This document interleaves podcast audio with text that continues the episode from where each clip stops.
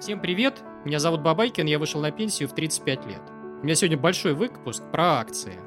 Ранее я записывал ролик облигации языком, понятным вашей бабушке, он набрал какое-то огромное количество просмотров, куча благодарностей. Я сейчас попробую записать примерно такой же ролик, но уже про акции. А, вот. Ну, смотрите, для начала дисклеймер. То есть все, что я рассказываю в данном ролике, не является персональной инвестиционной рекомендацией. То есть ваши деньги – ваша проблема. Еще один важный момент. Я никого ничему не учу. Я всего лишь делюсь мнением, мнением маленького частного инвестора. Э, делюсь этим мнением бесплатно. Соответственно, воспринимайте это вот как информацию, некий опыт, э, частное мнение э, одного из инвесторов.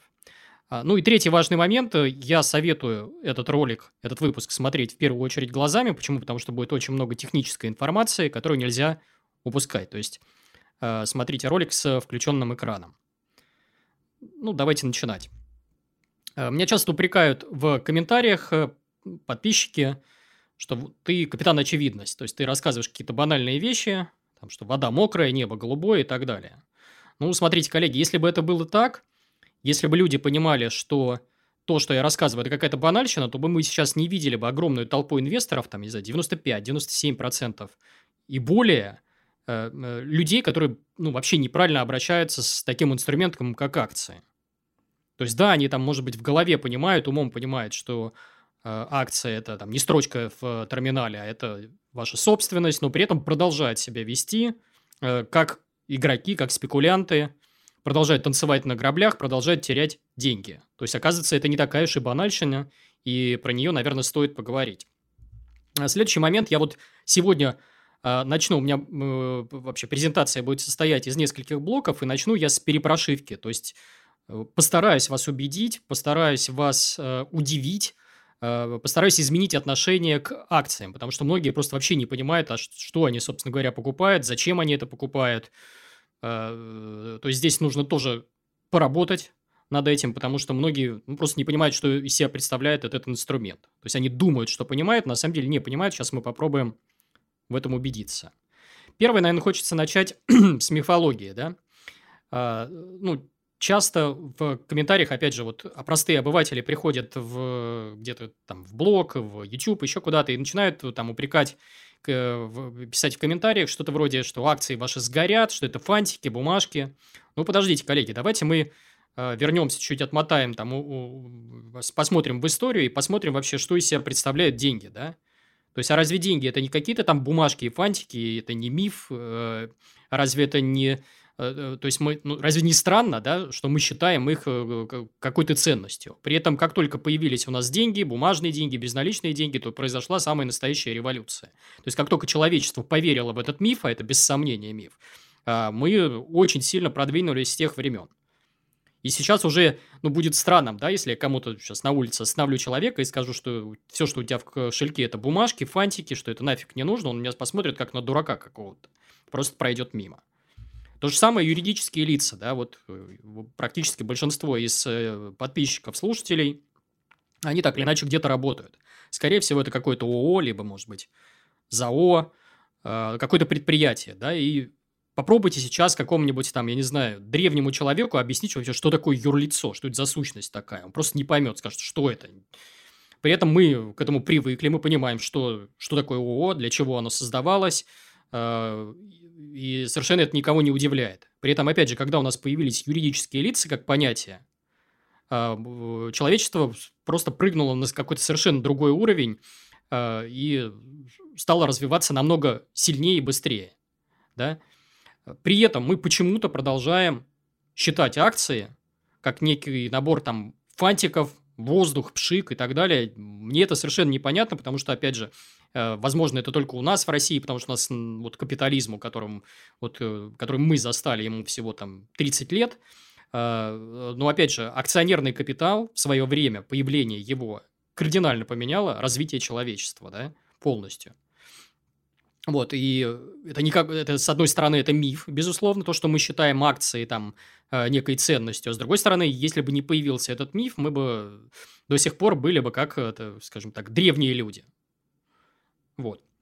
А, следующий момент. Э, э, если посмотреть на то, как современные инвесторы обращаются с акциями, то это просто забивание э, я не знаю, микроскопом гвоздей. То есть нам дали замечательный инструмент, который большинство инвесторов используют не по назначению. Сейчас попробую тоже объяснить, почему. То есть, ну, каждый из вас должен задавать себе вопрос, зачем он пришел на фондовый рынок, да? А, у меня для, э, есть ответ на этот вопрос. Я решаю несколько своих прикладных и узких задач. Я хочу жить с капитала, хочу, чтобы у меня была подушка на черный день, хочу, чтобы у меня были какие-то был запас на случай, если появятся какие-то нежданчики, хочу, чтобы мои близкие себя прекрасно чувствовали э, в будущем. Э, и решаю совершенно конкретные задачи. Но, опять же, огромный пласт инвесторов приходит на рынок не за этим. То есть, они приходят пощекотать себе нервы, поиграть, там, я не знаю, поставить деньги на рулетку. И, соответственно, каждый получает то, э, что, зачем он пришел на фондовый рынок.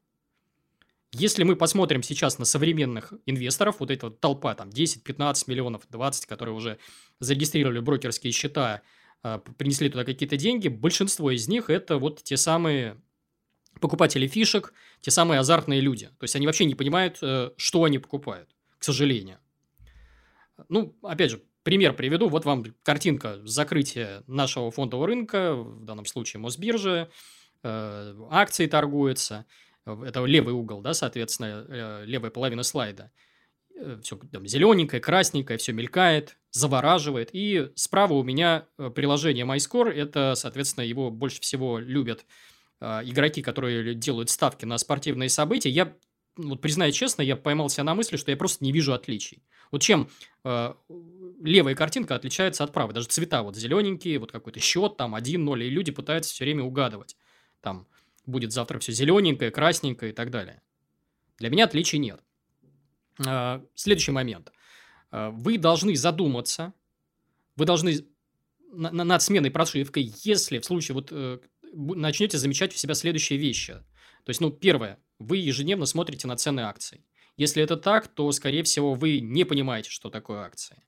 Далее, вы используете плечи, то есть кредитные и заемные средства для того, чтобы покупать, э, соответственно, акции в кредит в надежде на то, чтобы больше заработать. Опять вы не понимаете, точнее, плохо понимаете, что из себя представляет акции. Либо, наоборот, понимаете очень хорошо, но используете их не по назначению.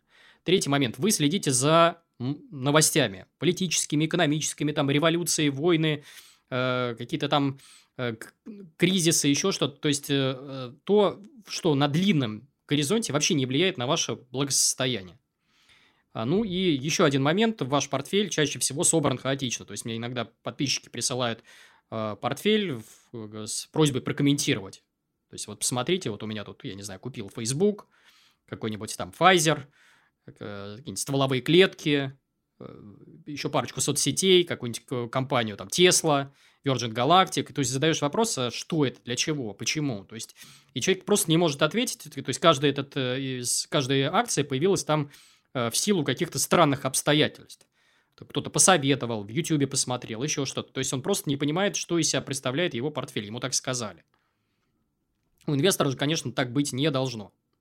Настало время для нативной интеграции. Коллеги, мое мнение, что инвестор должен как можно реже смотреть на графики цен и как можно чаще мониторить семейный бюджет.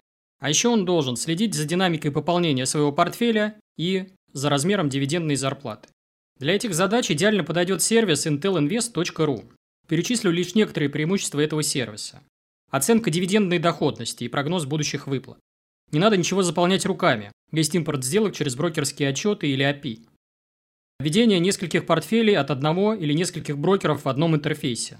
И возможность видеть общий портфель. Рыночные мультипликаторы и отчетность по акциям. Графики для оценки эффективности инвестирования. Стоимости прибыли, доходности, эффективность бумаг в портфеле. Диаграммы для оценки диверсификации. Типы активов, сектора, валюта, страны. Пользовательские теги. Возможность изучить состав активов внутри отдельного сектора, страны и валюты. Использование структуры ETF для оценки диверсификации. Сравнение доходности портфеля с индексом на выбор. Сравнение мультипликаторов риска и сравнение с рынком. Структурированная информация по составу прибыли портфеля и отдельных активов, настройка таблиц с показателями. С 27 декабря действует специальное предложение для действующих клиентов, скидка на продление 30%. Еще больше подарков для новых пользователей. Чтобы активировать подарок, регистрируйтесь в личном кабинете intelinvest.ru. Ссылку я оставлю в описании к этому видео. Следующий момент. Обязательно старайтесь себе сделать вот такую прививку собственника, как я ее называю. А, ну, то есть, на самом деле, большинство из нас такую прививку уже имеют. То есть, если еще 30 лет назад мы вообще не понимали, что есть частная собственность, то сейчас у нас многие э, наши сограждане понимают, что, э, что такое быть собственником. Ну, разберу на примере недвижимости, квартиры, да. То есть, мы думаем вот сейчас, мы получив эту прививку собственника, что квартира равно надежность, да, некий тыл, стабильность и прочее. Это данность, это, то есть это уже у нас на уровне прошивки, зашито, мы все это понимаем, объяснять не нужно. На самом деле, что из себя представляет квартира, это бумажка, то есть некий сертификат, там, подтирка, не знаю, называйте как что, то есть право на собственность, плюс воздух между стенами, то есть даже стены в вашей квартире, вы ими, по сути, не владеете. Вы владеете воздухом между вот этими вот э, стенами, да? Но вы скажете, да, но ведь квартиру уже можно пощупать, там, мебель подвигать, еще что-то. Опять, да, это, это так, но вы точно так же можете себя ощутить собственником, если придете, я не знаю, там, в Сбербанк, э, просто будете наблюдать за очередями, как там люди в банкомат кладут деньги свои, пополняют или снимают, как они э, там комиссионные свои тратят на разного рода услуги. Вы точно так же ощутите себя собственником и пощупаете этот бизнес. Или, э, вот, я не знаю, своих детей так учу, я их просто отправляю там какой-нибудь магазин «Пятерочка», вы можете стать акционером этой «Пятерочки», да, там, купить акции того же X5, и точно так же пощупать, ощутить, что это все тоже ваше, что вы являетесь таким же собственником. Вот. Ну, мы до всего этого рано или поздно дойдем, то есть для этого нужно просто время, да, там пройдет еще 10, 15, 20 лет, сменится поколение, и так или иначе для нас э, э, там квартира останется э, синонимом надежности, и акции станут тоже синонимом надежности, потому что люди получат вот эту вот э, прививку собственника. Следующий момент, очень важный, который нужно себе э, взять на заметку, что в отличие от, например, той же квартиры, которая не может увеличиться в площади, да, если вы не довнесете свои деньги, бизнесы как раз могут увеличиться вширь. То есть, условно говоря, вы купили какую-нибудь акцию той же пятерочки, у них было, я не знаю, там 10 тысяч, 15 тысяч магазинов. Может пройти э, там несколько лет, 5, и у них уже станет, я не знаю, там 20 тысяч, 30 тысяч магазинов, а вы как по-прежнему владеете долей в этой компании. То есть, у вас вот эта вот акция – Э, э, то есть право собственности вот на этот бизнес, она просто увеличится в размерах. Это очень важное свойство, которого нет, например, у той же недвижимости. Тоже вы должны это понимать. Далее. Хочется остановиться на концепциях. Э, почему я их назвал концепцией? Потому что здесь, наверное, аналогия с психологией, с психотерапией. А на самом деле это, по сути, стратегии инвестирования на рынке. Их несколько, я сейчас попробую их перечислить. А, то есть, смотрите, вот есть, например, кон- концепция фишек в казино. Я ее не критикую, то есть я прекрасно понимаю, что есть игроки, которые говорят, а я буду использовать вот, э, вот эти вот ценные бумаги как фишка в казино. Э, и у кого-то даже получается, там есть 1-2% трейдеров успешных, которые на этом даже зарабатывают. Ну, 90, там, 5, 97, 99%, естественно, деньги сливают. Это концепция, которая так или иначе помогает жить игрокам. Далее следующая концепция вот пассивных индексных инвесторов. А, дайте все, что есть, я не хочу выбирать. То есть люди по умолчанию признают себя там условно, ну, к примеру, обезьянами, говорят, что я не знаю будущего, я не знаю, какая из акций выстрелит, а, какой из бизнесов выстрелит, продайте мне все, что есть. Вообще все, там все мировые компании, китайские, российские, американские, европейские, какие угодно. То есть человек покупает вообще все. Тоже концепция, она имеет так сказать, право на жизнь, и она сейчас наиболее популярна, ничего против нее я не имею, э, с ней можно и нужно инвестировать. Дальше концепция, которую я использую, это вот так называемые козы, коровы, куры и овцы и вариации этой концепции коллекционирования. Да? То есть, что, что здесь имеется в виду? Я здесь, э, как сказать, стараюсь психологически обманывать свой мозг и пытаясь э, играть в такую вот мини-ферму, да, потому что с точки зрения вот наших инстинктов, да, если посмотреть на них, то для нас там тяга к земле и тяга к собирательству, она у нас на уровне прошивки, на уровне биологической программы. Соответственно, как только я начинаю воспринимать вот акции э, как э, вот некий набор там коз, кор, э, э, овец, там, коров и так далее, э, я успокаиваюсь, да, у меня нет вот, вот этого уже тряски какой-то психологической, нервов и прочее, потому что я понимаю, я фермер, и мне нет, нет никакого дела до того, что там творится где-то снаружи. Я вот, мне важно, чтобы курочки неслись, коровы давали молоко, а овцы давали шерсть. То же самое с коллекционированием, это вот наш инстинкт такой вот собирательство, да, вот все мы любим там не знаю, по грибы ходить, ягоды собирать, это тоже на уровне биологической программы. Соответственно, если подходить к выбору акций, к покупке акций как вот э, э, коллекционированию, то можно тоже преуспеть, потому что это помогает э, успокоить наш мозг. А не секрет, я во многих роликах говорил, что главный наш враг на пути к э, инвестициям, э, к богатству, это как раз вот э, наши ловушки собственного мозга. Следующая концепция – это, как я называю, сокровище на помойке или э, стоимостная стратегия инвестирования. То есть, люди э, предпочитают, э, то есть, есть ряд инвесторов, которые обожают ковыряться в мусоре, находить какие-то компании-бриллианты – Э, где-то на помойке, вытаскивать их, покупать за бесценок э, и ждать, когда остальная толпа поймет, что человек нашел бриллиант и купит у него уже этот бриллиант по рыночной цене. Соответственно, вся эта концепция описана в книге Бенджамина Грэма э, «Разумный инвестор». Если вы посмотрите интервью Баффета, он тоже исповедует, исповедовал ранее вот эту вот стратегию. Это тоже помогает, соответственно, успокоиться. Далее, какие еще есть э, концепции? Мы изменим мир. То есть, это вот так называемые компании-дизраптеры, то есть, компании, которые приходят сейчас на смену э, каким-то устаревшим бизнесам, и люди считают, что надо покупать именно такие э, компании, которые вот поменяют в корне там, судьбу человечества, э, наш уклад и прочее. Это тоже стратегия, она имеет место быть. Есть, например, такой инвестор, как Кэти Вуд, который считает, что именно за таким подходом будущее инвестирование. Ну, есть еще, конечно, разного рода там фан, мода, приколы, приключения. То есть, э, посмотрите, вот история с, э, недавно была с GameStop, когда люди просто вот ради прикола, а давайте сделаем компанию, которая должна э, была завтра, по сути, разориться и обанкротиться, давайте ее сделаем там лидером отрасли. И наоборот, компания, которая должна была быть э, лидером отрасли, давайте что-нибудь с ней сделаем нехорошее. То есть, люди воспринимают инвестирование как прикол. И это тоже концепция. Вот, вы спросите, а что же, соответственно, для чего это все нужно? Ну, смотрите, для, для чего очень просто. Чтобы не сбиваться с пути, чтобы у нас, как у инвесторов, был здоровый сон. Мы должны так или иначе придерживаться какой-то концепции. Если мы будем а, фокусироваться за наш, э, нашу вот стратегию, нашу идею, это позволит нам не сбиться с пути и, соответственно, э, преуспеть. Да? А, Еще вы спросите, а какая из этих стратегий, кто вообще из этих ребят прав? Никто, на самом деле. Потому что, как я уже говорил несколько раз в других своих роликах, будущее неведомо. То есть, никто не знает, что будет завтра, кто победит. И, условно говоря, дать гарантию, что победят там условно, пассивные индексные инвесторы, нет у меня такой уверенности. Дать гарантии, что победят дивидендные инвесторы, тоже нет такой уверенности. Стоимостные тоже нет. Дизрапторы непонятно. То есть, а, а, опять же, каждый выбирает эту, эм, как сказать, себе концепцию вот инвестирования по вкусу, по каким-то там своим ощущениям, а, по какой-то чуйке, еще почему-то, по сложности освоения. То есть, э, ну, нужно, опять же, не забывать, для чего мы выбираем вот эту вот э, ту или иную вот э, стратегию. Следующий момент – вот здесь вот вопрос, который периодически задают во многих там учебниках по инвестированию, на семинарах, там тот же коллега Спирин, он тоже часто использует вот эту формулировку. Инвестор должен сначала ответить себе на вопрос «зачем?», и только потом на вопрос «как и что?». А большинство новичков, которые приходят на фондовый рынок, они всегда пытаются ответить на вопрос «что?». То есть, первый их вопрос, который они мне, мне, например, в личку пишут, а что купить? А посоветуйте там Сбербанк или Газпром, или Сбер или ВТБ, Америка или э, Россия, э, там, Европа или Азия. А, вот этот вопрос вообще не имеет никакого смысла. Почему? Потому что вы не ответили себе на базовые вопросы. Зачем? Для чего вы пришли на фондовый рынок? Э, что вы хотите от э, ваших инвестиций? Э, если вы не ответите себе на этот вопрос, вы наломаете кучу дров, и, скорее всего, у вас ничего не получится. Да? То есть, вы просто, ну, как сказать, потратите время.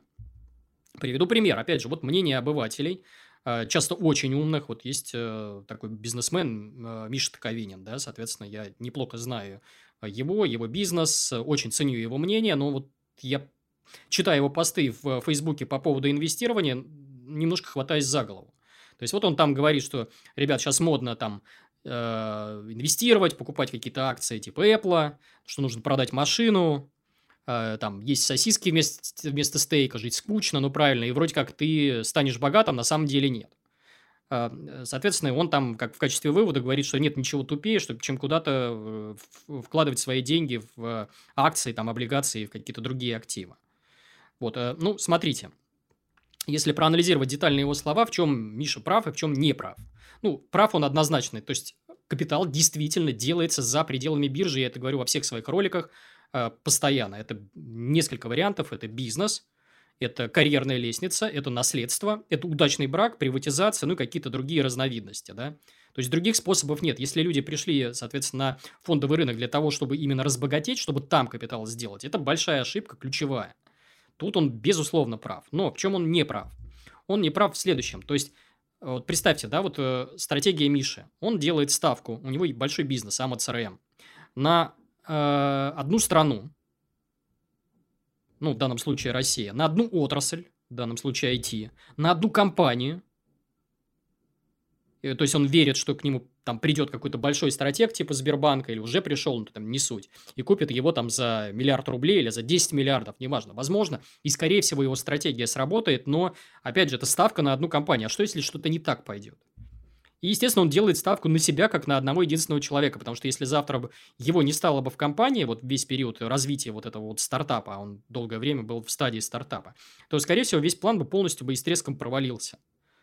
Соответственно, э, у меня здесь вопрос всего один. Зачем противопоставлять абсолютно разные сущности? Это инвестирование и бизнес. Это и, то, и тем, и другим нужно заниматься. И бизнесом нужно заниматься, и инвестированием.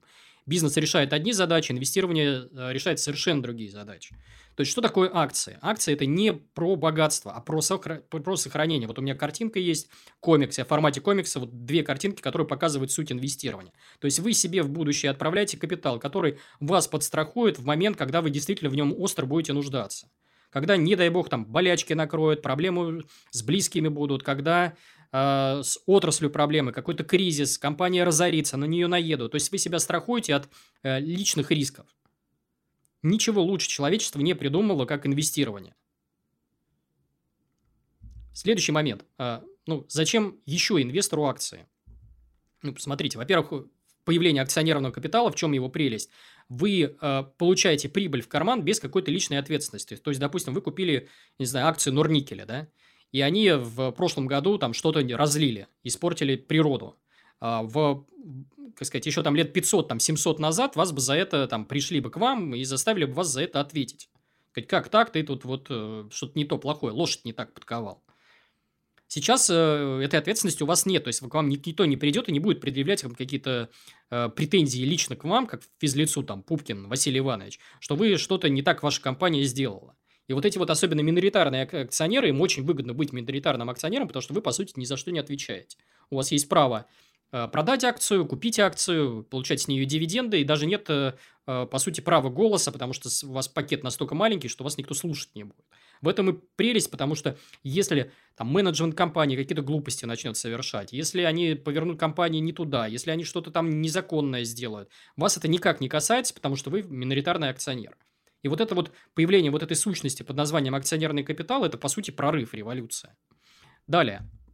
Э, ну, прелесть в том, что деньги сами ходят на работу, независимо от, от того, э, там, проснулись вы, не проснулись, э, заболели, не заболели, там, плохо вам или нет, то есть, неважно, вам в карман деньги попадают автоматически за счет того, что кто-то другой там, вся вот эта армия, к примеру, сотрудников Сбербанка вышла на работу, что все сотрудники Газпрома вышли на работу, все эти люди так или иначе вам зарабатывают копеечку. Что еще? Ну, конечно, это яйца в, э, в разных корзинах, да, вот представьте себе, в пример, вот предыдущий с Мишей, когда у него ставка на один бизнес, пусть и большой, успешный, она может провалиться, то в случае с акциями вы можете поставить, по сути, на весь мир. Все предприятия, самые успешные, самые лучшие по всему миру взять и купить двумя-тремя там кликами мыши. Это замечательная опция. Ну, конечно, ликвидность, да, вот представьте себе, допустим, вот э, э, часто вы смотрите на рейтинг Forbes, где вам там рассказывают, что какой-нибудь там условный Павел Дуров, там миллиардер, э, еще кто-то там миллиардер. Э, и когда вы смотрите на этот бизнес, они э, в массе своей, все эти люди миллиардеры на бумаге, потому что это их бизнесы так оценивают кто-то. И если этот бизнес еще не добрался до выхода, то есть на, не вышел на биржу, то вы если вот прямо завтра захотите продать все свои акции, вы просто не сможете это сделать. В отличие от того собственника акционера, который может за долю секунды, то есть взять и обналичить свой, а, свои активы в кэш. В отличие от инвестора в недвижимость, которому там продавать, я не знаю, там квартиру продавать несколько недель, какой-нибудь большой коммерческий объект, он может продавать полгода или год. Особенно если он не очень ликвидный. Здесь ликвидность моментальная, это тоже замечательная Э, изобретение человечества, что можно за секунду продать и обналичить все свои активы. А, ну, что еще? Это, конечно, подушка на случай нежданчиков. Потому что вот что-то пошло не так, что-то случилось лично с вашим бизнесом, э, заморозили какие-то счета, активы, пришли какие-то там проверяющие органы, еще что-то. Здесь всего этого нет, потому что вы можете там, условно говоря, э, ваш капитал раскидать по нужным вам активам, юрисдикциям, людям и так далее. И у вас эта подушка, так или иначе, она будет э, всегда вашей. Вот. А, ну, вы спросите, вот у меня такой вопрос, а куда еще вкладывать? Да, ну, конечно, есть у нас вот базовые там вещи, от которых не уйти. То есть, да, конечно, есть свой бизнес. Нужно ли в него вкладывать? Нужно. Есть дети. Нужно ли в них вкладывать? Обязательно нужно. Образование, самообразование, безусловно, нужно. Связи, конечно. Но вот смотрите, в чем недостаток всех э, вот этих способов инвестирования? Они замечательные, они чаще всего дают наибольший выхлоп э, на, э, сказать, на ваш капитал. То есть, условно говоря, здесь можно в образование вложить, я не знаю, там, тысячу рублей, 10 тысяч рублей, а вытащить миллионы, просто, условно говоря, получив нужный объем знаний или связи. Там, поужинать с нужным человеком и получить там должность, контракт, еще что-то. Это тоже там выхлоп может быть сумасшедший. А, свой бизнес, да, здесь можно там открыть бизнес, э, потратив там на ноутбук, на стол и стул и на открытие ООшки, да, и потом годами зарабатывать с него. То есть, с точки зрения вот этого вот базовых инвестирования, это замечательный способ. Здесь есть одна проблема. Здесь все завязано на вас лично. То есть, здесь бизнес у вас могут отобрать, он полностью зависит от вашего здоровья. Дети то же самое, они могут балбесами вырасти и сказать, пап там или мам, мне совершенно нет дела до твоих проблем, у меня ипотека, там, жена, дети, не хочу о тебе заботиться. Вы вроде в них вкладывали, они потом могут взять и отказать вам. А, образование тоже может какие-то знания устареть. То есть, то, что вас кормило там э, годами, может быть, там через 5-10 лет просто превратиться в труху. Связи, они тоже все пропадают. А, при, чего нельзя сказать э, про акционерный капитал. Э, и, соответственно, можно страховать вот эти риски, то есть надо продолжать заниматься инвестированием, образованием, э, наращивать связи, там, растить детей и так далее. Но страховать эти риски за счет покупки активов. У нас всего, по сути, четыре инструмента есть. Это акции, безусловно, то есть доли в бизнесе, это облигации, э, то есть долговые инструменты, это недвижимость, лучше коммерческая, и это товары, типа золото, серебро, там, платина и так далее. То есть других способов обезопасить себя вот от каких-то личных э, рисков, ну, просто не существует, вы их не назовете. И когда вот человек пытается критиковать подход, что акции там превратятся в труху, мне всегда ему хочется задать вопрос, а куда вкладывать-то? Чтобы убрать, снять с себя вот эти вот личные риски. А, следующий момент. Вы спросите, а зачем компаниям выходить на биржу, выпускать акции? Тут тоже масса причин. Я, соответственно, работал, трудился в компаниях, у которых тоже э, так или иначе пробовали, пытались выходить на биржу. Э, ну, вот смотрите, здесь вариантов много, почему выходит. Первое, вы можете, например, вот вам нужны деньги на развитие, вы растете со скоростью X, а конкурент ваш растет в два раза быстрее. Вы хотите его догнать, чтобы быстро занять рынок. А, вы можете взять эти деньги в долг в виде займов, кредитов, облигаций, а можете взять, обменять э, деньги э, акционеров на, по сути, бумажки. То есть взять их в долю и сказать, если вы верите в мое предприятие, соответственно, возможно, у меня получится, есть, конечно, риски, я те деньги, которые э, возьму на развитие компании, потрачу куда-то там на открытие новых офисов, на найм сотрудников, на производство каких-то э, новых технологий, продукции и так далее. Э, этим многие пользуются. Дальше, что еще нужно? Это, конечно, обкэшиться э, основателям. То есть, представьте себе два акционера, или три, там, четыре, пять, и они вот долгое время, там, 10 лет трудились, устали смертельно, им все надоело, им хочется зафиксировать какую-то вот часть прибыли, вот получить некую гарантию, что они вот не просто так 10 лет подряд трудились. У них есть эта опция под названием биржи. То есть они могут обменять вот эти свои части э, своих акций на продать их маленьким частным инвесторам, таким как мы, и тем самым получить там десятки миллионов, сотни миллионов долларов, даже миллиарды долларов, и спокойно жить и заниматься проектами, уже не думая вообще о деньгах. Замечательная опция. Дальше. Это, конечно, бонусы ключевым сотрудникам. То есть, я тоже использовал своих бизнесов, я раздавал опционы сотрудникам, говорил им, коллеги, если вы там в, компании пробудете, не знаю, там несколько лет, и компания с тех пор вырастет за счет, в том числе, ваших усилий, вы получите маленький процент. Это вот такой ослик и морковка. И мне такие опционы тоже давали. Если все выстреливает, то простой рядовой сотрудник, который трудился на зарплату, на обычную, может стать вдруг резко миллионером. Это можно вот видеть на примере там, нашего российского IT-сегмента, тот же Яндекс. Там многие топ-менеджеры Яндекса стали долларовыми мультимиллионерами, э, а до этого получая какие-то смешные деньги, там зарплату в 100, 150, 200 тысяч рублей.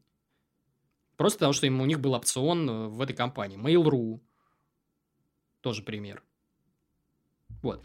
Э, э, что еще? Это, конечно, моментальная ликвидность, потому что если у вас есть акции, которые торгуются на биржах, вы можете заложить их и под них получить деньги, вы можете их продать и потратить туда, куда вам нужно. То есть вариантов действия, заткнуть дыры в бизнесе, если у вас какие-то долги. Э, это замечательная опция, ну, то есть им тоже многие пользуются.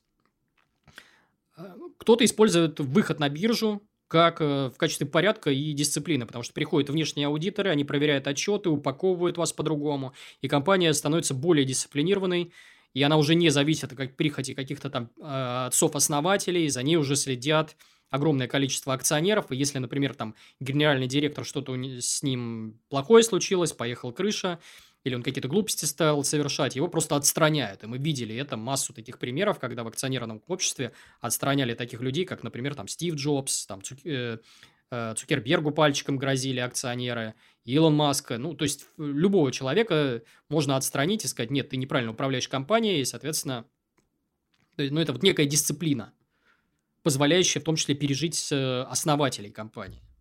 Ну и, конечно, это статус и слава. То есть, есть люди, которым нравится тешить свое эго, есть люди, которые мечтают о том, чтобы по, э, создать компанию «Единорог», там с капитализацией более 1 миллиарда долларов, чтобы про них фильмы сняли, книги написали. Это, это, выход на биржу – это как раз удовлетворение этой потребности, насыщение эго. Многие, очень многие бизнесмены этим пользуются. Э, что еще? Ну, хочется поговорить про мифы и заблуждения, связанные с акциями. Ну, вот первое, наверное, миф, заблуждение. Это вот вы смотрите сейчас э, вот на эту картинку, и кто это, вы, наверное, думаете, что это инвестор. На самом деле это вообще не инвестор, это, наверное, может быть там охранник в супермаркете, у которого там несколько мониторов, либо это спекулянт, который к инвестированию практически не имеет отношения, либо это какой-то герой фильма, то есть мы привыкли, что у нас в фильме сидят вот эти вот э, спекулянты с пятью мониторами, и мы думаем, что это и есть инвестирование. Ничего подобного. То есть, на самом деле, инвестор – это может быть человек, у которого там телефон, внутри него э, мобильное приложение там какого-нибудь условного Сбербанка, где есть две кнопки «Купить» и «Продать», без каких-либо графиков. Вот что такое инвестор. И этот инвестор смотрит не вот в эти пять мониторов, а он смотрит свой семейный бюджет, смотрит в, э, там, в приход своих дивидендов и не смотрит вообще на графики. Далее. Э, вы спросите, а чем же инвестор отличается от спекулянтов? Ну, здесь масса трактовок есть. Я вот для себя нашел вот одну из интересных вот вариаций вот, э, вот этого ответа. Ну, вот смотрите, вот я считаю, что мы, инвесторы, в первую очередь кормимся за пределами биржи, потому что мы владеем долями в бизнесе, этот бизнес получает какую-то прибыль, а потом прибыль распределяет между акционерами, и делает он это, минуя биржу. То есть, дивиденды нам начисляются в обход биржи. Это важный момент. То есть, не от того, что мы там купили и продали что-то, а вот компания заработала прибыль, распределила, и она напрямую отправила их своим акционерам, исходя из того, кто был там записан в реестре. Чего нельзя сказать о спекулянтах. То есть, вот представьте, если, например, завтра у спекулянтов просто взять и убрать а, вторичный рынок, возможность покупать и продавать акции, то ему, по сути, делать нечего. Вот чем он будет заниматься? У него понятие цена исчезла, и вот эта купи-продайка ушла, и, по сути, он уже, наверное, ничем не владеет. В отличие от того же бизнеса, то есть мой бизнес, например, какой-нибудь ларек, э, палатка с шаурмой, которая никакой биржи не торгуется, она все равно каждый день приносит прибыль, и каждый день я из кассы или там раз в месяц забираю вот эту вот прибыль. Несмотря на то, что никто мне каждый день не приходит и не говорит, сколько стоит мой, мой бизнес. Наверное, в этом отличие. И, соответственно, поведение инвесторов, как себя ведут инвесторы, они как раз и ведут вот как эти вот игроки с предыдущего слайда. То есть, вот у них есть перед глазами корова, они на нее смотрят и говорят, ой, корова похудела. Ой, она что-то мало весит. Ой, она не выросла, а должна была вырасти. Или пятна у нее не те. Вот. Или она не в моде. Порода какая-то у нее не та. А инвестор смотрит на ведро с молоком и говорит, что не так. Она же свое дело сделала. Того, что у нее какие-то пятна не те, ну, странно. Далее. Следующий момент. Вот еще один вот миф. Вот представьте себе, что вы владелец, опять же, какого-то ларька, киоска, там, я не знаю, продуктовой точки на рынке с мясом там или с овощами, неважно. И представьте себе, что вы приходите каждое утро там в 7 утра на работу, и вместо того, чтобы заниматься там закупками, разговорами с сотрудниками, э, продажами, там упаковкой, еще чем-то, там налогами, вы будете заниматься одним единственным вопросом, а сколько сегодня задают за мой ларек? Вы скажете, это глупость какая-то, чушь. Но именно этим занимается каждый день инвесторы, когда заходят в брокерское приложение и смотрят, э, сколько сегодня стоит там условный Сбербанк, Газпром и так далее. Почему владелец ларька понимает, что такое бизнес, и почему владелец большой корпорации, там, э, Сбербанк, Газпром, ВТБ, неважно, и других, он, ну, то есть, вот, занимается какими-то глупостями. Для меня это загадка, вы тоже для себя этот, вот, над этим должны задуматься. А, еще одно заблуждение. Вот смотрите, у меня тут две картинки. Огромное количество сейчас внимания уделяется, вот, допустим, инвестор уже себя перепрошил. Он понимает, что такое акция, для чего она ему нужна. И, и люди большое внимание уделяют формированию портфеля. Они думают, что если они там уникальным образом соберут свой портфель, то они опередят рынок, они быстрее заработают. Я вам, опять же, верну вас к предыдущему слайдам своим. Я вам говорил, что капитал делается за пределами биржи, за счет, э, соответственно, бизнеса, карьерной лестницы, продажи каких-то пассивов, приватизации, наследства, удачного брака и так далее. От того, что у вас в портфеле, вы можете делать это вот совершенно э, то есть наугад бросать дротики, вот как у меня здесь на примере, э, у меня здесь вопрос, кто из первых э, из этих ребят первым выйдет на пенсию. Один инвестор откладывает по 50 тысяч рублей каждый месяц и выбирает акции наугад. Там, Газпром, Сбербанк, послезавтра Facebook, там, Роснефть, не знаю, Тесла какая-нибудь, да что угодно. Но он откладывает по 50 тысяч рублей. И второй инвестор, который сидит по 3 тысячи рублей в месяц откладывает, но у него там портфель какой-то хитрым способом собранный, он читает все отчеты, там аналитику, э, куча книг прочитал. Ну, конечно, первый. У первого результат будет быстрее, потому что ключ к успеху – это вот та самая э, норма сбережений. Это вот как раз сам, э, тот, тот самый ответ на вопрос, а что купить? Да неважно что. Если вы откладыв... можете откладывать по 100, по 50, по 30 тысяч рублей, а кто-то даже больше, то он при прочих равных опередит вот этого мудрого инвестора, у которого идеальный в кавычках портфель. Тоже помните про это заблуждение. Следующий момент про э, такой у меня вот э, кейс есть, я его посмотрел э, от коллег, э, у коллег из Арсагеры, у Василия Соловьева, он там был, приводил пример с маршруткой, я взял, попросил художника нарисовать. Вот его пример. Вот обратите внимание про... Вот стоит маршрутка, в которой продавец зазывала, зовет вас в приключения, купить там акции каких-нибудь там Virgin Galactic, Tesla или Bitcoin или еще что-то. Но вы должны понимать, что количество мест в этой маршрутке ограниченное количество тех, кто действительно заработает на вот этих вот э, вещах. Остальные либо просто не попадут в этот автобус, либо э, если попадут, они просто ну, не смогут заработать. При этом у вас есть возможность почти гарантированно дойти до точки из точки А в точку Б, просто если вы пойдете пешком. Да, это будет медленнее, намного медленнее в разы, но вы точно туда дойдете. Это вопрос там горизонт инвестирования 10-15 лет. Может быть 20 в худшем случае. А мы продолжаем стоять в этой очереди и думать, когда же там, условно говоря, появится новый биткоин, новая Тесла, новый Facebook, э, и, все ждем вот эту вот маршрутку. Это заблуждение.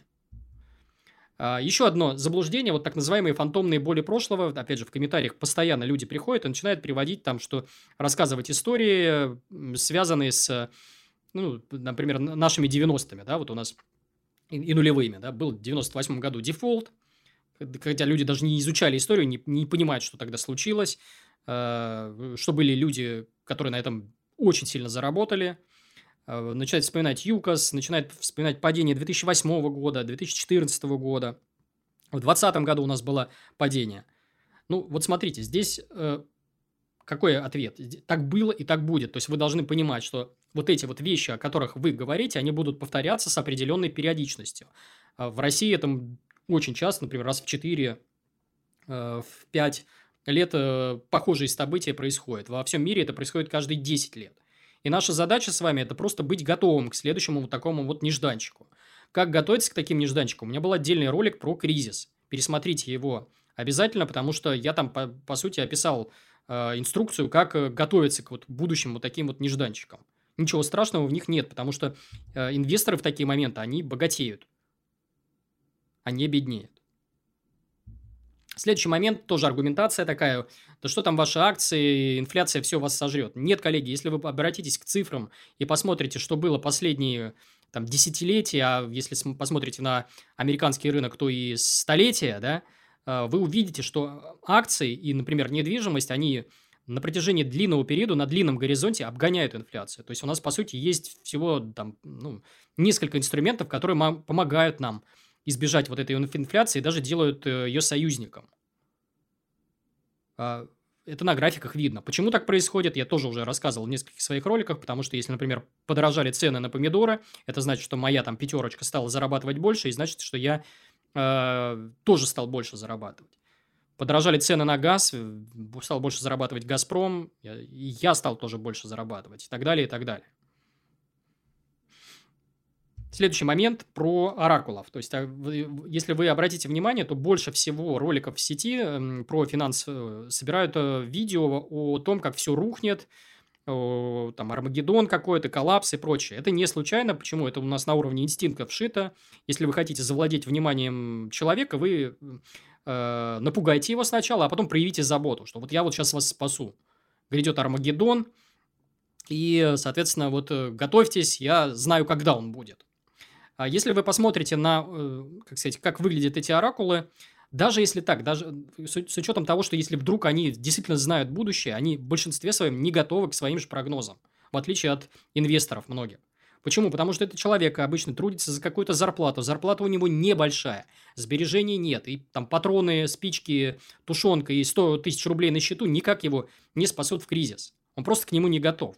В отличие от инвестора, который, например, может часть своих средств отложить в акции, а другую часть, к примеру, там, облигации, либо кэш, либо э, золото, а оставить на черный день. И в случае, когда такой кризис действительно наступит, он возьмет и обменяет свои вот эти вот более или менее стабильные активы на просевшие акции. Он-то как раз готов. Он не знает, когда будет кризис, но э, он э, к нему готов намного больше, чем вот этот вот дядечка э, с вот этим хрустальным шаром. Ну и, конечно, вы должны понимать, что будущее никому не ведомо, никто не знает. Ни я не знаю, что будет завтра, ни там условный Баффет, Далио, э, ну, никто. При этом все продолжают заниматься там прогнозы, прогнозы, прогнозы, что будет, что будет, что будет. Никто не знает. А, следующий момент, наверное, уже к техническим моментам перейдем, к оценке акций. Опять же, я здесь буду стараться вот как подходить к э, объяснению вот этих вот вещей, стараться простым языком объяснять. У меня здесь будет минимум каких-то цифр, отчетов и прочее. Я буду на пальцах объяснять то, что бухгалтеры, там, инвесторы старательно стараются запутывать. Мне это не очень понятно, но э, вы должны по-другому это подходить, потому что здесь настолько все просто и понятно, что вы в будущем начинаете злитесь на тех, кто пытается запутать вас. Вот начнем, да, допустим, на что должен смотреть инвестор да, при выборе бизнеса. Если вы покупали бы реальный бизнес, ларек, там, палатку, еще что-то, вы бы легко бы сами, даже не обладая какими-то там бухгалтерскими навыками, там, финансовыми, вы бы задавали бы правильные вопросы продавцу этого бизнеса. Вы бы спросили, а сколько ты зарабатываешь? Вы бы спросили, а что у тебя с долгами, продавец бизнеса? Вы бы спросили, а что у тебя в погребе? То есть, какие у тебя запасы на складе или еще где-то? То есть, что у тебя в балансе записано? А что у тебя с показателями? То есть, если у тебя прибыль, то э, какой у нее рост? Или, может быть, падение? Или, может быть, у тебя стагнация прибыли? Вот что происходит? Вы бы спросили, как текущие акционеры распоряжаются прибылью. Что они с ней делают? Проедают ее, э, либо часть возвращают обратно в бизнес, либо вообще всю прибыль направляют обратно в рост. Вот, вы бы, наверное, присмотрелись бы к, собственно говоря, адекватен ли собственник, вот что он говорит, как он рассуждает, как он мыслит. И в конце бы сделали вывод, дорогой вам бизнес дают или дешевый. То есть достаточно просто. Это вот или, не так сложно анализировать бизнес, в отличие от того, что, например, пишут в книгах вот такие кирпичи огромные про финансовую оценку бизнеса, модели, еще что-то. Ты просто за голову хватаешься и понимаешь, что все, что рассказано в книге, где там, там 500 или 1000 страниц, можно уместить в 3-4 слайда о которых я сейчас попробую вам э, рассказать. Ну вот смотрите, есть методы оценки. Попробую их рассказать простым языком. Первый метод оценки – сколько бизнес заработает в будущем. Все достаточно понятно. То есть, вы покупаете и говорите, ага, допустим, если этот бизнес еще 10 лет просуществует, то сколько мне денег принесет? Исходя из этого, вы примерно понимаете, сколько платить за этот бизнес. Далее, второй метод оценки. А сколько стоит похожий бизнес? То есть, вы покупаете ларек, э, я не знаю, там, за миллион рублей, а, потом начинаете ходить по рынку и перецениваться, где-то рядом продается ларек, который стоит в два раза дешевле 500 тысяч рублей. Переходите к предыдущему влад... э, владельцу, к первому, и говорите, слушай, ну на рынке такой же бизнес продается в два раза дешевле. Чего ты мне тут пытаешься впарить? Тоже метод. Э, третий метод. Э, сколько у компании добра в погребе? То есть, условно говоря, это могут быть какие-то запасы продуктовые, остаток товарный. Э, ну, вот, понимаете, да? Вот что у него там в погребе лежит. Это тоже метод оценки. Он не самый идеальный, но он, тем не менее, существует. Вот эти заводы, пароходы оценивать. Станки и прочее. Четвертое. А сколько нужно денег, чтобы скопировать бизнес? То есть вы смотрите на бизнес, это какой-нибудь интернет-магазин, и вы понимаете, ага, да тут ничего такого сложного нет. Зачем платить за этот э, интернет-магазин миллиард рублей там, или миллиард долларов, неважно. Если я могу завтра нанять команду и за там, 3-5 лет, вложив маркетинг в, соответственно, в какое-то построение бизнеса, просто взять и сделать такой же э, проект. Я тоже не очень люблю этот бизнес, потому что здесь часто упускается, что вот это вот магия. Во-первых, надо вовремя такие бизнесы открывать. Во-вторых, люди не понимают, что иногда человек просто прикипает к тому, кто пришел первым на этот рынок, он просто не будет пересаживаться к, на другой продукт, потому что он привык к первому продукту. Ну, не знаю, пример мессенджера, да. Uh, несмотря на то, что мессенджер Telegram на голову сильнее WhatsApp, просто это небо и земля – он до сих пор не может догнать WhatsApp э, с убогостью этого мессенджера, просто потому что WhatsApp был первым. Хотя, казалось бы, вот возьми там несколько сотен миллионов долларов, сделай больше фишек, э, сделай там чуть лучше продукт, чуть быстрее, и ты его обгонишь. Ну, не получается пока у Павла Дурова обогнать э, WhatsApp. Вот. Поэтому вот я такой метод оценки не очень э, люблю. Вы спросите, какой способ лучше? Они все плохие. Почему? Потому что здесь куча допущений и условностей, которые невозможно зашить в математическую модель. То есть, есть разного рода нежданчики, которым ну, просто невозможно готовиться. Э, мне больше всего нравится первый способ. Он хотя бы примерно э, дает понимание, что же за бизнес я покупаю. Но это не значит, что он идеальный. У него тоже есть куча допущений, куча недостатков э, и куча условностей. Потому что как только математика сталкивается с реальной жизнью, то вся вот эта математика, она, по сути, идет коту под хвост, к сожалению, ну или к счастью. А, а, следующий э, блок – это блок про то, как читать отчеты финансовые. Опять же, я не буду выводить здесь финансовые отчеты корпораций, потому что как только вы начинаете смотреть на эти 20-30 пунктов, у вас начинает ребить в глазах, и мозг моментально выключается. Я простым языком объясню, а что там надо искать. У нас есть вот отчет стандартный о прибылях и убытках. Он чем-то похож на отчет семейного бюджета, который я публиковал э, в ролике про семейный бюджет. Тоже пересмотрите на него. Здесь все просто. Вы смотрите на несколько параметров. Сколько компания заработала, эта выручка, сколько потратили на что-то, там, зарплаты, выплаты, еще что-то, и сколько положили в карман. Три пункта. Если, соответственно, компания тратит больше, чем зарабатывает, она убыточная. Наверное, не очень хороший бизнес. Хотя бывает э, исключение. Когда компания сознательно лезет в долги просто ради того, чтобы расти быстрее. И они понимают, что они это делают, и рассказывают, зачем они это делают. Дальше есть э, балансовый отчет.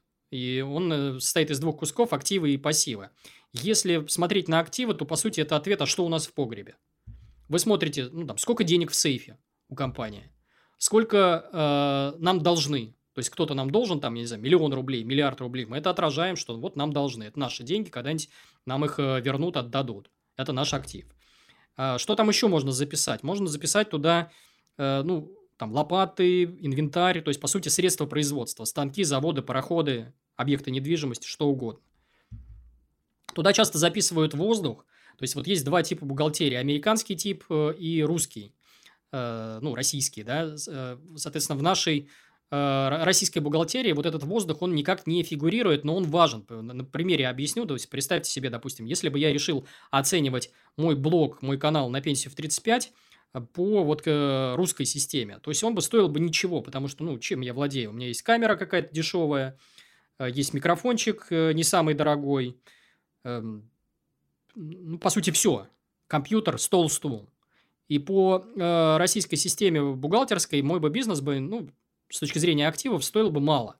При этом, если бы, например, мы смотрели в этот же бизнес – по американским стандартам, то он бы стоил бы совершенно других денег. Почему? Потому что они там, например, умеют и хотят оценивать вот воздух такой вот. Потому что вот, ну, не так просто собрать 100 тысяч подписчиков на YouTube. А, так или иначе, это какой-то бренд, это доверие, еще что-то. Его не так просто, там, соответственно, завоевать. А, и этот Goodwill, вот как они его называют, там, добрая воля, да, э, его так или иначе как-то можно измерить. Плюс это могут быть какие-то изобретения, патенты, еще что-то. Они пытаются э, вроде как воздух, но без этого воздуха не было бы бизнеса. Да, ну не столы же стулья оценивать, не камеру какую-нибудь, на которую я снимаю. Надо подписчиков считать к примеру. Вот. И, соответственно, вот в активы это тоже часто пишут. А некоторые американские компании этим увлекаются и иногда в воздух записывают то, что на самом деле не является какой-то ценностью. Там патент повесили на баланс, сказали, что эта штука там в будущем придум... позволит нам зарабатывать миллиарды, записали этот патент, стоимость его как миллиард, к примеру, долларов, и сказали, вот теперь наша компания по балансовому отчету стоит там миллиард. Э, да, этим увлекается, но тем не менее я считаю, что с точки зрения вот прогрессивности, соответственно, американская система, она э, в этом плане лучше. Далее, э, в балансовом отчете есть вторая часть, это пассивы. И, соответственно, в отличие от вот книжек того же Киосаки, здесь под пассивами немножко другое подразумевается. Здесь вот что имеется в виду? Например, это акционерный капитал. И если переводить на человеческий язык, это рты, которые надо кормить. То есть вы же выпускали вот этих бумажек акций. Это люди, это какие-то обязательства, которым нужно а, у, у, этих, э, соответственно, акционерного капитала есть какая-то стоимость, нужно распределять э, этим ребятам всем чистую прибыль, и, соответственно, надо это записывать именно как пассивы, потому что это толпа людей, которые надо кормить. Вот таких, как мы, маленьких частных инвесторов. Что еще может быть? Нераспределенная чистая прибыль. То есть, сколько бизнес должен акционерам собирали в кубышку, там, я не знаю, миллиард долларов или миллиард рублей, неважно. Когда-то эти деньги надо как-то распределить. А, это может быть задолженность кредиторская. Э, на нее бизнес смотрит, говорит, ну, когда-нибудь потом заплатим. Так или иначе, это вешают в графу пассива, потому что этот долг есть, и его надо по нему платить. И, соответственно, вопрос, который должен задавать себе инвестор, когда смотрит на балансовый отчет колонку пассивы, потянут ли потянет ли компания вот этот вот долг, обязательства, и покроет ли наши какие-то будущие прибыли вот эти вот все э, затраты и обязательства. Вот и все, достаточно просто.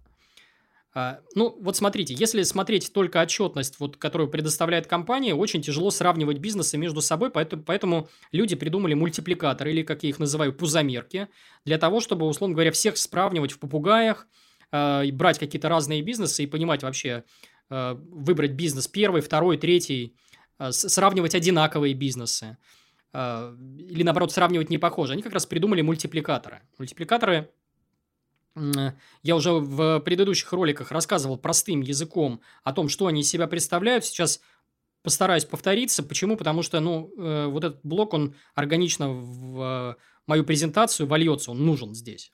Вот смотрите, есть у нас такой мультипликатор PE. Э, сложным языком это цена, деленная на прибыль, непонятно. Если простым языком объяснять, то это очень, ну, достаточно вот такой вот диалог, я вам пример приведу. Э, приходит покупатель бизнеса и спрашивает, хочу купить э, твою палатку шаурмой, сколько ты за нее просишь? Продавец говорит, 1 миллион рублей. А через сколько лет я отобью вложенные деньги? Продавец говорит, ну, примерно через 2,5 года. А покупатель спрашивает, чем докажешь? Ну, продавец ему, соответственно, в ответ, ну вот смотри, мой бизнес приносит э, чистыми 400 тысяч рублей в год, соответственно, за два с половиной года ты примерно отобьешь э, с, вот, э, вложение. Вот что из себя представляет мультипликатор P. То есть мы делим здесь в данном случае цену компании на ее прибыль и получаем цифру. А, соответственно, вы спросите, что есть хорошо, что есть не очень хорошо. Ну, в российских реалиях P ниже 8 Э, то есть вот эта окупаемость, по сути, 8 э, лет – это норма. Э, Все, что ниже, там, к примеру, двух-трех – это вообще уж совсем хорошо. Для рынка США значение последние годы, оно, соответственно, уже другое. Вот. Следующий мультипликатор PS. Цена, деленная на, соответственно, продажи. Цена на выручку, сложным языком. Языком попроще – Опять диалог, пообщается с покупателем, задает вопрос, хочу купить вашу сеть магазинов одежды за 5 миллионов рублей. А продавец смотрит э, на покупателя и говорит, вы издеваетесь, мы продаем в год на десятки миллионов. Покупатель, да, но у вас нет прибыли. А продавец ему ответ, и что? Мы сейчас пытаемся захватывать рынок, прибыль нам вообще не нужна, каждый год удваиваемся. Вот. Соответственно, здесь э, мы делим цену компании на годовую выручку, получаем значение PS. Э, для отечественных компаний PS меньше двух, это компания недооценена. Для американских компаний PS меньше четырех, тоже компания недооценена. Мультипликатор PB. Э, сложным языком цена, деленная на балансовую стоимость, или цена, деленная на то, что у нас в погребе лежит. Простым языком перевожу. То есть, э, покупатель спрашивает, я хочу купить твой салон красоты за миллион рублей. Продавец ему в ответ, с ума сошел, я завтра на Авито распродаю э, всю свою мебель, оборудование, там, ножницы и прочее, и, про, и продам помещение, и получу за это 3 миллиона рублей, я не буду продавать бизнес за миллион. Соответственно, мы делим вот этот 1 миллион на 3, получаем значение ПБ. Если оно меньше 2, то компания недооценена. У компании США ПБ меньше 4, э, тоже э, компания считается недооцененной.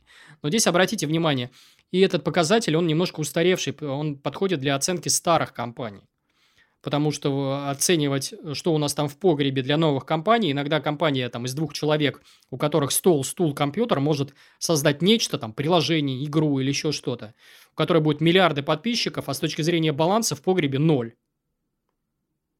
При этом, э, опять же, инвесторы понимают, что вот этих миллиард подписчиков не так просто получить, миллиард пользователей, миллиард игроков, неважно.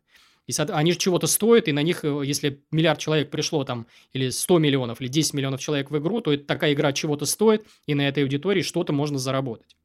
Поэтому этот мультипликатор годится для условных «Газпромов», «Лукойлов», э, там, Сбербанков и прочее, но не годится для каких-нибудь там Фейсбуков или Яндексов. Следующий мультипликатор LA – Э, сложным языком это коэффициент финансового рычага отношения общей задолженности к сумме активов. Простым языком. Опять диалог. Вася, будь другом, дай мне в долг. Петя ему отвечает, не дам. Ты набрал кучу кредитов, а у тебя долгов на миллион рублей. Ну и Вася ему в ответ, не боись, если что, я сдам или продам свою однушку и перееду к маме. Бабушкина наследная квартира стоит аж 3 миллиона. Вот, то есть мы здесь делим долг на активы, получаем некую цифру. А, а, здесь э, логика такая, что закредитованность больше 70% это не очень хорошо, меньше 70% это нормально, цифра опять же условная. Просто вы понимаете, насколько компания вот в долгах. А, еще один э, мультипликатор, связанный с долгом, чистый долг, деленный на EBITDA. Опять же, сложным языком. Отношение чистого долга к прибыли до вычета процентов налогов и амортизации. Вообще ничего не понятно. Нормальным человеческим языком. Беседует Ваня, Э, говорит, одолжи денег, пожалуйста. Коля ему в ответ, нет, ты весь в долгах, у тебя миллион рублей кредитов, и э, это плохо. А Ваня ему ответ, да не переживай, ты отдам, у меня миллион кредитов, но при этом есть огромная зарплата, и 2 миллиона рублей э, я получаю в год. Каждый год ее, эту зарплату повышают, я незаменимый сотрудник, и, соответственно, меня точно не уволят, и я с этими долгами все равно расплачусь. Вот что из себя представляет этот мультипликатор. Мы здесь делим долги на грязную прибыль, получаем цифру ну и вот такой вот мультипликатор роя, да, а, рентабельность собственного капитала, то есть отношение чистой прибыли к собственному капиталу. А человеческим языком это как компания обращается с нашими деньгами, как, э, как она нам зарабатывает э, деньги. То есть, опять же, диалог. Продавец бизнеса 1 говорит, купи мой автосервис, я твой друг детства. Продавец бизнеса 2. Нет, слушай, ты его вообще не слушай, купи мой, я же твой брат. А покупатель говорит, ребята, вы мне родственники, друзья и братья, но мне совершенно нет дела до родственных связей, потому что мы о бизнесе говорим. Лучше ответьте, как вы будете обращаться с моими деньгами. Может, мне вообще не нужно вкладываться в автосервисы, я, там, я не знаю, автомойку пойду куплю. И здесь мы делим прибыль прошлого года на стоимость капитала, получаем вот некую цифру. Если рентабельность капитала меньше 20%, компания такая средненькая. Если рентабельность больше 20%, это значит, что ребята умеют обращаться с деньгами и могут с каждого там рубля зарабатывать э, лишние 20%. Это тоже надо учитывать, один из важнейших показателей. Вот. Э, вы спросите, где смотреть вот эти пузомерки мультипликатора? Несколько ссылок я приведу. Одна из них, соответственно, Smart Lab. Там можно бесплатно смотреть, но они с небольшим опозданием публикуют. Есть сервис Black Terminal, там платно. Есть сервис замечательный Аленка Капитал, там есть база эмитентов, там тоже платно, и причем они ведут, то есть они показывают динамику как у компании вот, э, меняются вот эти вот мультипликаторы, делают какие-то аналитические сводки, замечательный э, проект. И для американских компаний есть бесплатный сервис э, finviz.com. Вот. Но здесь важный момент. У нас вот часто инвесторы, увлекшись вот этими вот скринерами, как э, я их называю, то есть это вот сайты, где можно посмотреть эти мультипликаторы, они неправильно ставят диагноз. То есть они смотрят, говорят, ну, что-то сейчас там у Сбербанка показатели мультипликатора испортились. Так нельзя делать, потому что это вот приведу пример, аналогию с врачами. Вы смотрите на один анализ, и ни один врач не будет делать, а, а ставить диагноз, особенно если болезнь тяжелая, по одному снимку. Он всегда смотрит на два, хотя бы на два показателя. Смотрит там, сначала делает снимок и находит какую-то проблему, потом смотрит через там несколько месяцев после курса лечения, что стало с этой проблемой, ухудшилось или улучшилось. Соответственно, когда мы смотрим эти мультипликаторы, часто эти цифры, они устаревшие, то есть это снимок, который сделан вчера. Компания тоже это все видит, и она может принять меры, что-то сделать с долгом, что-то сделать с выручкой, как-то построиться, перестроиться, перегруппироваться. И поэтому здесь очень важно а, э, не ставить диагноз по одной цифре. То есть вы увидели PE меньше там, э, или наоборот, больше 10 да, и говорить, о, что-то дорогая компания. На самом деле у нее, если там поменяются параметры, у, а у нее, например, мог быть тяжелый 2020 год, связанный с э, вот этими всеми известными событиями, и она просто в этот год мало э, прибыли заработала. Но вы понимаете, что через год у нее прибыль совершенно другой будет, все восстановится, ограничения снимут, и она вернется к прежним показателям, и тот вот этот старый фотоснимок, он просто обусловлен тем ситуациями, той ситуацией, которая была вот в 2020 году. А, э, что еще? Вот есть важные моменты, вот блок, опять же, я вот сейчас перечислю, что инвестор может измерить только на глаз. И он как раз э, рушит все модели математические, про которые мы тут с вами говорили, потому что огромное количество факторов просто нельзя никак в математику обложить. Сейчас попробую перечислить эти факторы. Ну, наверное, с рисков надо начать, да, риски акционера, их много. Я перечислю самые основные, а, все не буду перечислять. Ну, например, рыночные риски, да, что-то поменялось. Люди сначала пользовались, я не знаю, там, кнопочными телефонами, стали пользоваться смартфонами. А, люди ели там один тип питания, перешли на другой тип питания, пользовались там дизельными автомобилями, перешли на электромобили. Такой риск, соответственно, есть, и как его посчитать математически, ну, невозможно. То есть, можно гадать пальцем в небо и говорить, что там условно электромобили заменит дизель, а кто-то скажет, да ничего подобного, мы еще лет 100 э, на наш век хватит. И непонятно, кто из э, лагерей прав.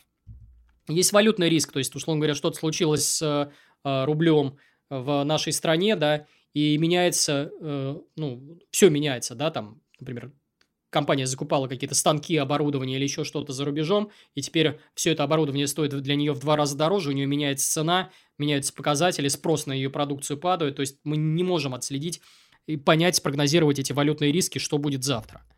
А, это может быть отсутствие ликвидности, то есть лично ваш риск, вы хотите немедленно продать компанию какой-нибудь Пупкин, у ПАО Пупкин и сыновья, не можете ее продать просто потому, что в данный момент нет покупателя на эти акции. И все, и ничего с этим нельзя поделать, потому что вот ликвидность нулевая, здесь защита какая-то такого риска, э, соответственно, ну, покупать ликвидные бумаги, голубые фишки в первую очередь, потому что, ну, условный «Газпром», там, Сбербанк, ВТБ и прочие компании вы всегда продадите, даже в период самых лютых кризисов. Если говорить, например, про валютный риск, то от него, конечно, защита диверсификация, в том числе страновая. Да? Если вы боитесь таких рисков, связанных там с обесцениванием национальной валюты, пожалуйста, инвестируйте по всему миру. Про рыночные риски тут тоже. Яйца в разных корзинах, универсальная защита от таких рисков. Э, этот принцип никто не отменял. Ну, четвертый момент – это, конечно, разного рода форс-мажоры, от которых вообще никак нельзя застраховаться. Готовиться к таким, наверное, рискам дорого и глупо. Это разного рода революции, войны, бедствия, эпидемии, там, прилет метеоритов э, на Землю, инопланетяне и прочее. То есть, да, такие риски есть, они минимальные. Готовиться, как я уже говорил, на, к ним, наверное, не надо. Надо просто знать, что рано или поздно, если, например, придут условно новые большевики или поменяется капитализм, все, о чем я сейчас рассказываю, просто исчезнет, превратится в труху. Но противникам акции обольщаться тоже не стоит, потому что в этот момент э, им будет ничуть не лучше, чем инвесторам. А может быть даже хуже, потому что инвестор хоть что-то припас на вот такой вот черный день. Э, мы не знаем. Э, что еще? Вот менеджмент, да, вот как его в математику то есть вы, вы сами понимаете, да, что сейчас очень много зависит от основателей компании, и как это превратить в какую-то математическую модель, мы не знаем. То есть здесь совет как, какой? использовать чуйку, наблюдение э, и время. Ну, вот представьте себе, да, вот у нас есть компания, да. Вы прекрасно знаете, что если у компании сейчас есть фронтмен, то при прочих равных она часто обгоняет компании, у которых нет такого фронтмена. Пример вам приведу, или этот фронтмен слабый. Примеров, ну, пруд пруди, я не знаю, там в банковской сфере у нас есть там Тиньков и Греф против какого-нибудь условного Костина. И не случайно, именно поэтому ВТБ, просто потому что у него слабее пока менеджмент, э, стоит сильно дешевле, чем тот же Сбербанк или Тиньков. И показатели у него другие. Недооцененный это бизнес. Просто потому, что вот фронтмен компании ВТБ, он слабее, чем... Э, э, как мы это можем математически посчитать? Да никак, но все это знают, этот факт. Э, как вы должны узнавать про такие вещи? Как я уже говорил, здесь время и наблюдение. То есть, вы потихоньку будете знать для каждой компании, которой вы владеете, а что из себя представляет лидер этой компании, он вообще адекватный или нет, как он обращается с акционерами, как он управляет компанией. Вы потихоньку, так сказать, к этому придете. А дальше что, на что надо смотреть? В чьих интересах в первую очередь работает команда? Э, в интересах акционеров или каких-то других лиц? может быть, в сторону государства. То есть, у нас, например, в России такая, кто-то считает проблемой государственный капитализм. Я такой, э, это не считаю проблемой, потому что понимаю интересы государства и как э, такой некий прилипало, да, там паразит, если хотите, в хорошем смысле слова, я подстраиваюсь под это мнение и понимаю, что если, условно говоря, компания работает в, в, в интересах государства, если государству это выгодно, то я могу тоже подстроиться, сделать так, чтобы для меня это было выгодно, и, и буду понимать, условно говоря, куда смотрит менеджер там, нефтяной компании или крупной банковской компании, потому что понимаю, в чьих интересах работает эта команда. Опять же, как это считать математически? Никак, только наблюдениями. А, куда компания распределяет деньги, то есть куда она тратит? Либо она закапывает их в землю, пытается какие-то там заводы, пароходы, трубы строить, а, либо наоборот – э, распиливает все и тратит на дивиденды. Либо она говорит, нам нужен рост любой ценой, никаких дивидендов не будет, мы потратим вот куда-то деньги вот в рост, рост, рост. Опять же, математически посчитать сложно, э, но, э, опять же, наблюдения дадут вам понять, как компания обращается с деньгами заработанными. Ну и что они говорят в инфополе? Иногда вот э, менеджмент компании, который просто неадекватный, транслирует в инфополе э, какие-то ну, откровенные глупости, и вы понимаете, что вам просто с ними не по пути. Ну, как, какие-то странные люди, э, которых сложно прогнозировать. Когда вы перестаете понимать, что говорит менеджмент, возможно, из такой компании нужно выходить. А, какие еще факторы? Ну, вот смотрите, есть факторы, связанные с экономикой. Они большие, глобальные, от них зависит чуть ли не все. Но при этом я мало интересуюсь экономикой, потому что вообще не понимаю, как ее считать. То есть, вот представьте себе, там, да, цена на продукцию. Вот вся наша экономика завязана на цену на энергоносители, нефть, газ и там, металлы и прочее. Как считать, какая будет цена на энергоносители? Да никто не знает. То же самое политика. Там, сегодня все хорошо, завтра там э, власть сменилась, вы на какое-то время рынки трясут, и вы не понимаете, когда это произойдет, произойдет ли это вообще. При этом у нас есть целые отрасли, я вот опять же Э, в формате слайдов отобразил, э, ну, я не знаю, для меня эта отрасль э, чем-то цыганок у метро напоминает. Почему? Потому что, ну, вот когда вам цыганка около метро попадается, которая говорит, я тебе погадаю там, да, и судьбу твою вижу, вы, естественно, ее отпихиваете, идете дальше, говорите, я в эту чушь не верю. При этом, опять, самые просматриваемые ролики на YouTube о финансах – это ролики от экономистов. Причем, обратите внимание – никак нельзя проверить их прогнозы. Они думают, что они знают, какое будет будущее, на самом деле это не так. Э, более того, их шкура не в игре, потому что у них большинство, большая часть доходов – это какие-то там выступления, книги, э, там лекции, семинары, курсы, исследования – доверительное управление и прочее. То есть, они от того, ошиблись ли они в прогнозах или не ошиблись, они никак не пострадают. Можно, то есть, я могу завтра тоже назваться экономистом, делать какие-то совершенно дурацкие прогнозы про рубль за доллар по 200 рублей, и э, эти прогнозы никак не проверить, и тоже буду себя называть там э, каким-нибудь профессором, экономистам и прочее. Ну, соответственно, опять же, это мое субъективное мнение, не хочу никого обидеть, но я лично, я э, прогнозы экономистов вообще не смотрю, потому что понимаю, что будущее неведомо раз, и те люди, которые думают, что они знают будущее, они ошибаются два.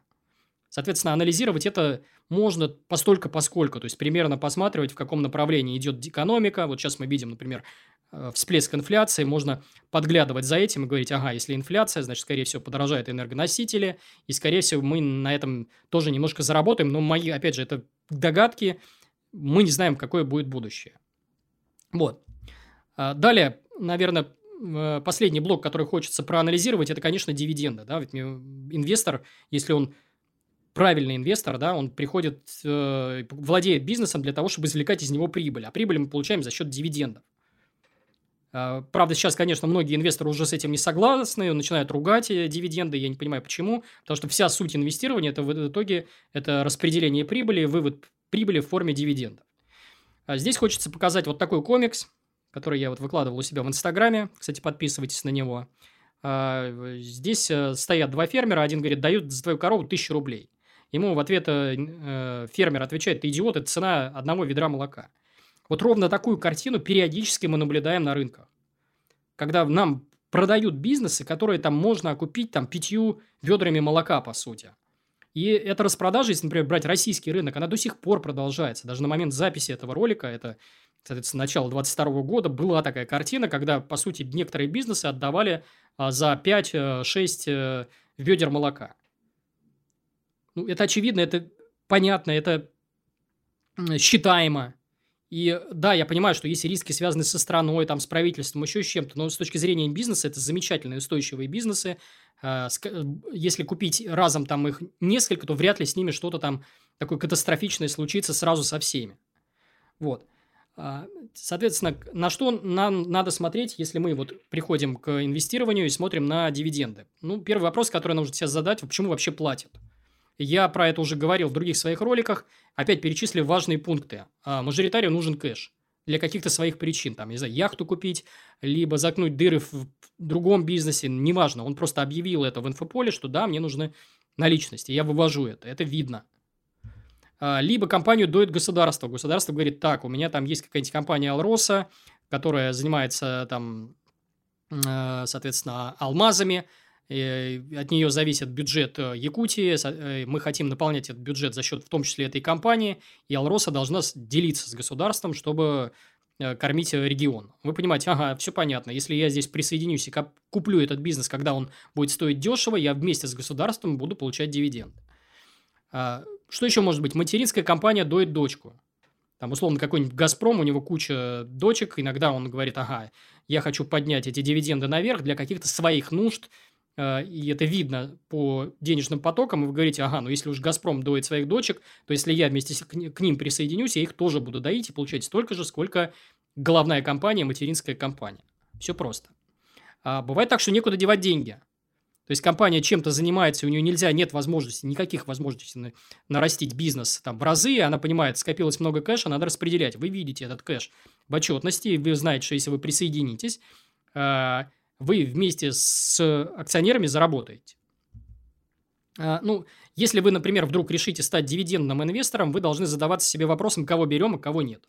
Тут достаточно просто. Мы не берем компании, у которых нет прибыли, и компания, которая в прямым текстом, в пресс-релизах, в прошлых отчетах заявляет, что она не будет делиться с акционерами.